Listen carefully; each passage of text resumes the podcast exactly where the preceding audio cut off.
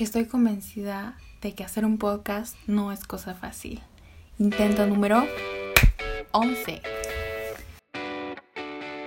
Hola amigos, ¿cómo están? Yo soy Andrea y este es el segundo episodio del podcast Let's Talk About Feelings.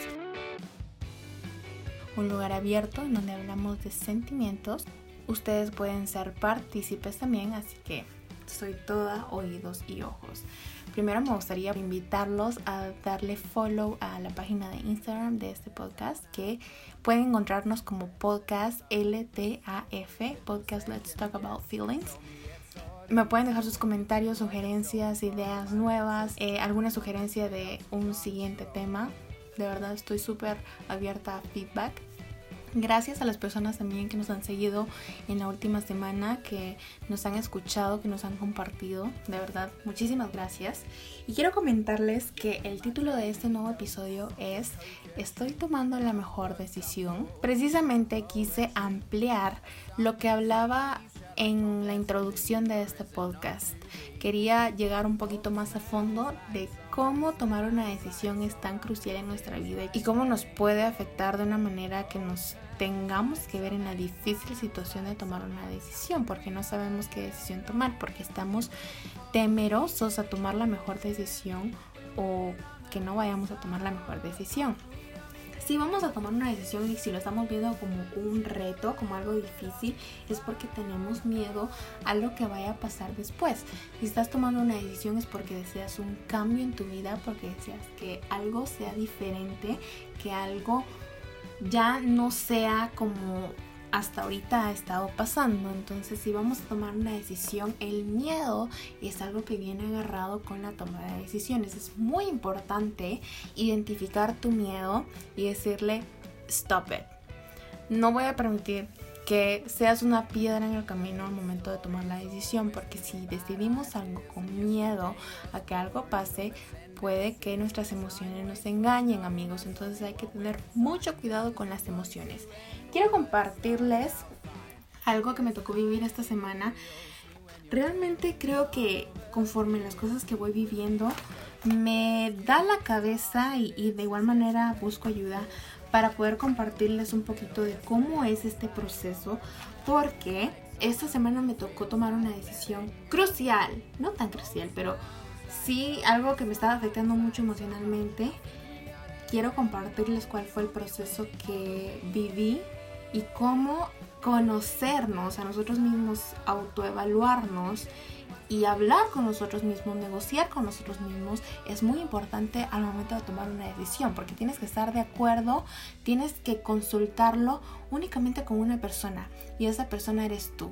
No importa a las personas a las que te acerques a pedir consejos, las personas te van a dar su punto de vista y probablemente te digan sí, eso está bien hacer, eso está mal hacer y vas a recibir muchas opiniones y diferentes ideas de diferentes cabezas, de diferentes mundos, pero al final de cuentas la persona que se va a ver perjudicada o beneficiada con esa decisión que tomes y la persona que mejor te conoce eres tú. Entonces es muy importante que te tomes ese tiempo a solas para evaluarte, para conocerte, para negociar contigo mismo si la decisión que estás tomando te va a perjudicar más que beneficiar o viceversa, que al final de cuentas lo que, lo que buscamos es que te beneficie, ¿verdad? Es muy importante reconocer que esta toma de decisiones racional y emocional hay que evitar a toda costa tomar decisiones usando únicamente el corazón y no el cerebro, porque el corazón nos engaña muchas veces y sabemos que las emociones son traicioneras y esto comúnmente se da en nosotros las mujeres porque tendemos a ser muy sentimentales, muy emocionales y al momento de tomar una decisión nos dejamos llevar por lo que nuestro corazón dice y no siempre escuchamos a la racionalidad. Entonces hay que prestar un poquito de atención en qué estamos poniendo en la balanza qué es lo que pesa más y si nuestros sentimientos pesan más, no les hagas demasiado caso, de verdad. Te lo digo por experiencia.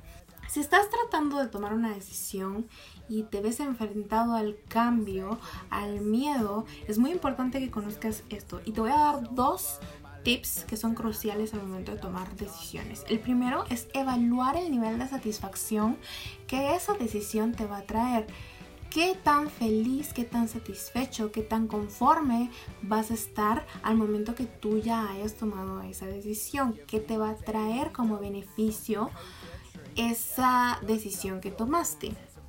De igual manera, y este es el tip número dos, es evaluar el nivel de aceptación de las consecuencias que implican la decisión que estemos tomando. Eso significa que hay que básicamente reconocer y estar conscientes que la decisión que tomemos va a tener su consecuencia y cuáles son las posibles consecuencias. Estoy dispuesta a pagar las consecuencias por la decisión que estoy tomando.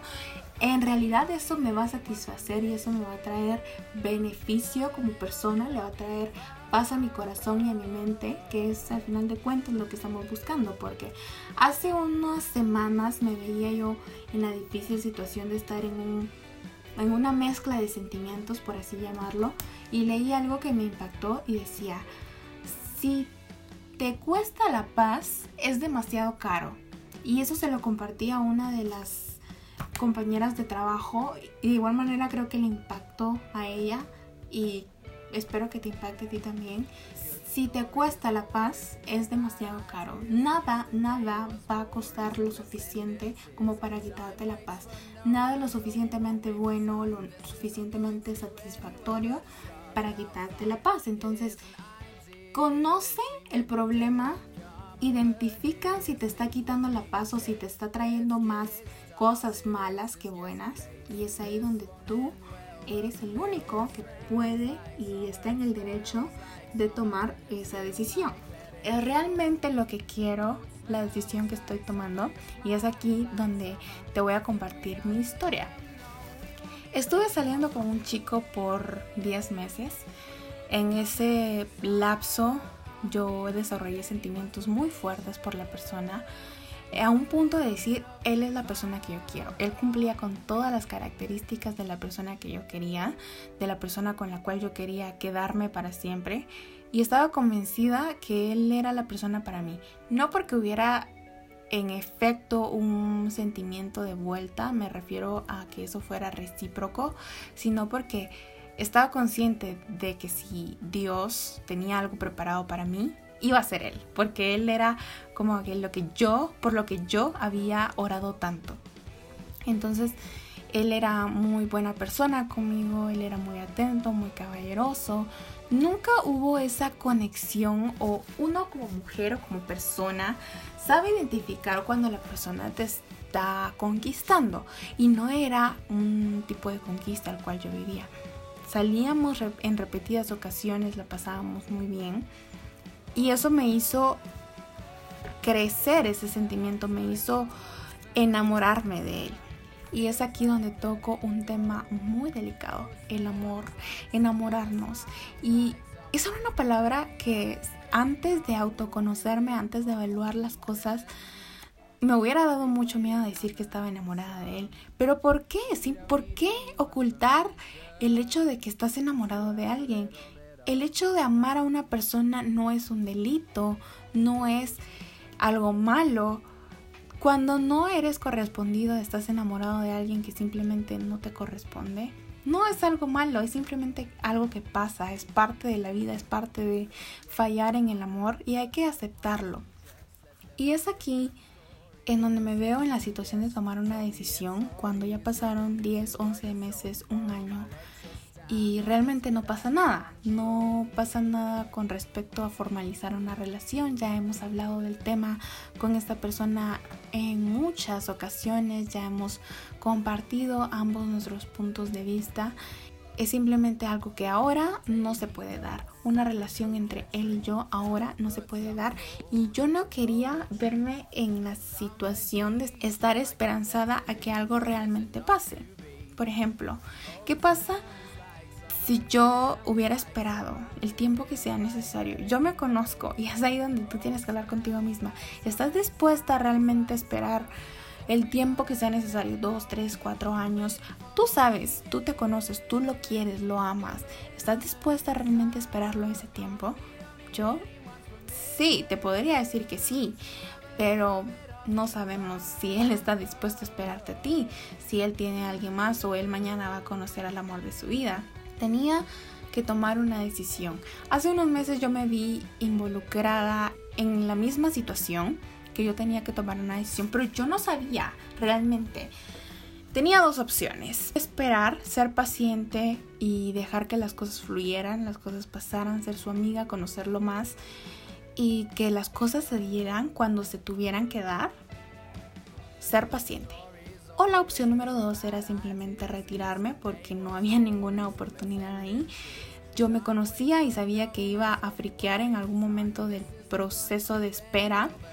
Y no soy una persona que me gusta estar esperando a que las cosas pasen. Si algo está destinado a ser, tiene que darse. Y no es que me guste que las cosas pasen ya en el momento forzadas, pero sí al menos tiene que haber un progreso. Entonces, no sabía si continuar esperando o simplemente retirarme. Fue algo que me llevó meses decidirlo y examinarlo.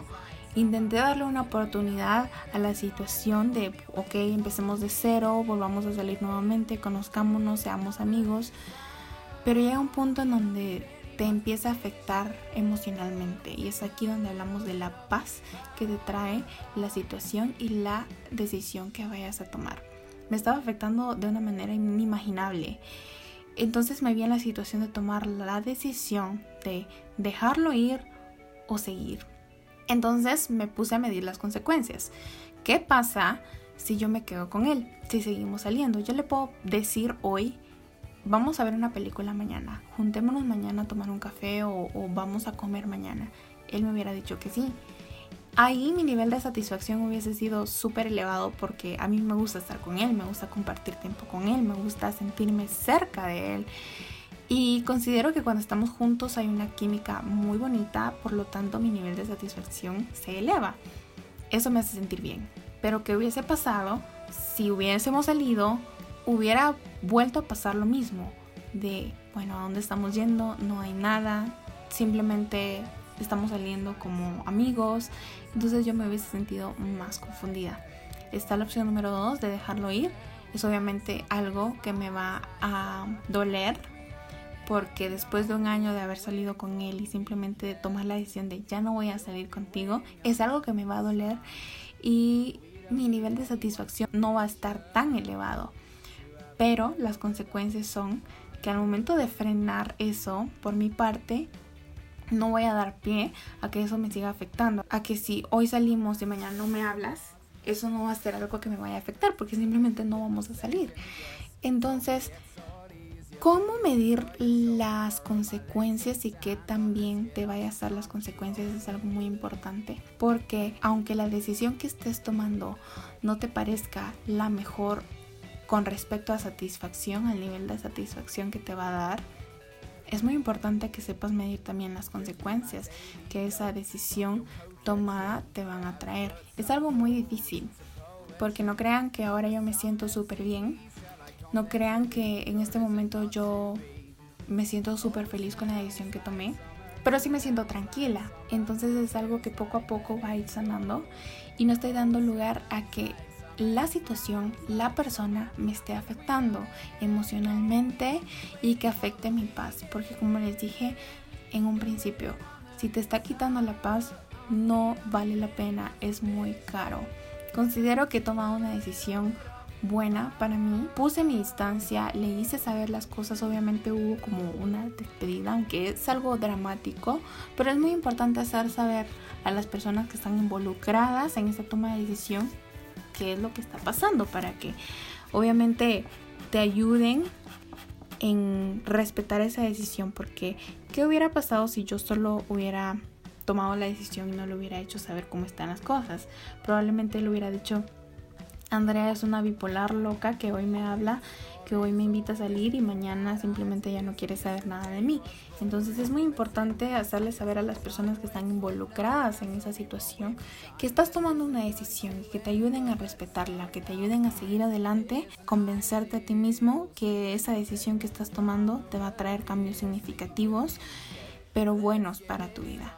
Entonces, si tienes alguna situación similar o algo que quieras compartir conmigo o si te sientes confundido o no sabes qué hacer al momento de tomar una decisión, háblame, escríbeme, estoy para escucharte y si te puedo ayudar en algo, lo voy a hacer.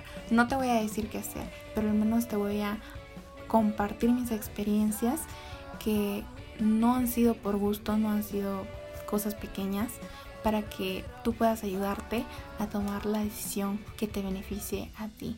Entonces, gracias por escucharme amigos, espero que esto les haya ayudado un poco. Este podcast, este episodio no fue tan largo porque no quiero alargarme demasiado mis podcasts, lo quiero hacer lo más simple y lo más breve posible, pero con alguna información que les pueda apoyar.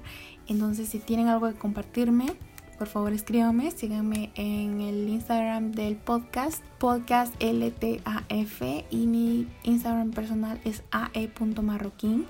Gracias por escucharme y nos escuchamos el próximo sábado. Hasta pronto. Bye.